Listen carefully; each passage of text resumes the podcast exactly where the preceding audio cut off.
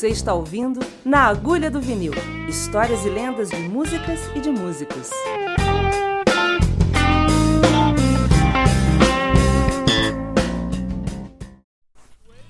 Cheers from Glasgow.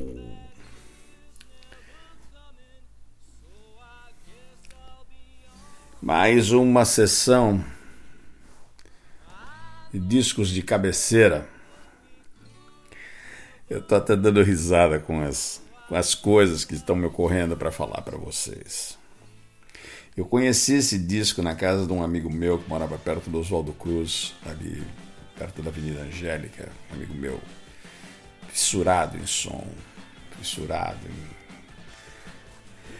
alto astral e vibes e fazia chassis e carrinho de autorama já ele já namorava e já era meio casado com a mulher dele em 1973, 74. Devia ter uns 16, 17 anos de idade, eu devia ter uns 13, 14.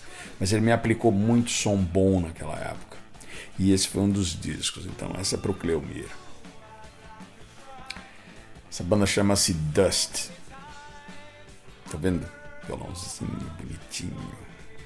Vai ouvindo. Daqui a pouco vai virar ignorância sensacional. É uma banda nova-iorquina, três garotos do Brooklyn. Ah, o baixista Kenny Harrison, batera Marky Bell, guitarrista, compositor, cantor Richie Wise. O produtor deles levou eles para Kama Sutra, chamava Kenny Kerner e é o letrista. A banda gravou dois discos. Esses que vocês estão ouvindo é o segundo, que é o meu favorito. Na realidade, o que me chamou a atenção no disco no primeiro momento foi a capa, que parecia o Conan, mas eu não conhecia o Conan ainda. Mas eu já gostava de Vikings, já gostava de neguinho cortando o braço do outro com a espada. A capa é clássica. É, dizem que essa daí é uma das bandas proto hard rock ou heavy metal. Se bem que uma das faixas do lado B tem até dobro pedal steel que Kenny Harrison o, ele usa, além de ser um grande baixista, já tocar com drive. É, é um tremendo som, cara. Se você gosta de, de, de free, se você gosta dessa coisa com um pé no, quase no blues, mas meio hardona inglesa, isso é uma resposta americana sensacional. E o que eu sei da banda eu aprendi direto da boca do cavalo. Né? Eu ouvi o disco, curti. Nunca consegui comprar o primeiro disco que tem umas caveiras na capa. E porque era muito caro.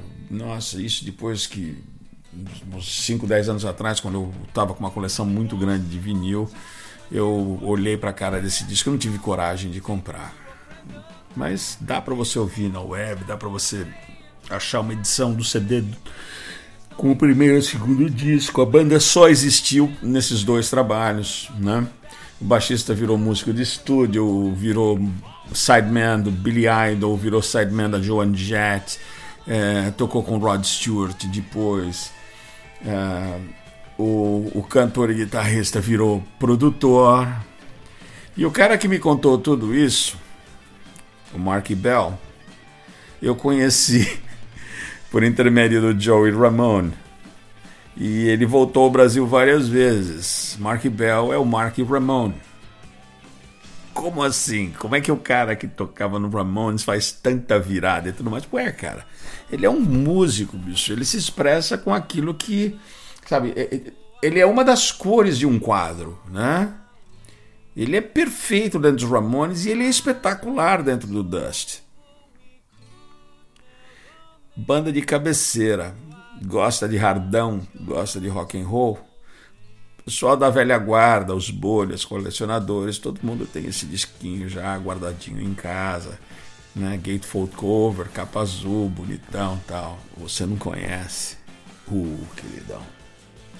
Sai correndo. Dá um jeito de ouvir esse troço. Urgente, urgente, urgente, cara. Você vai se apaixonar. Falou? Boa audição.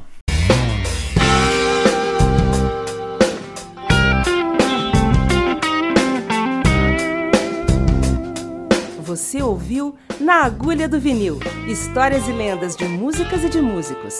Acesse naagulhadovinil.com.br e ouça outros episódios.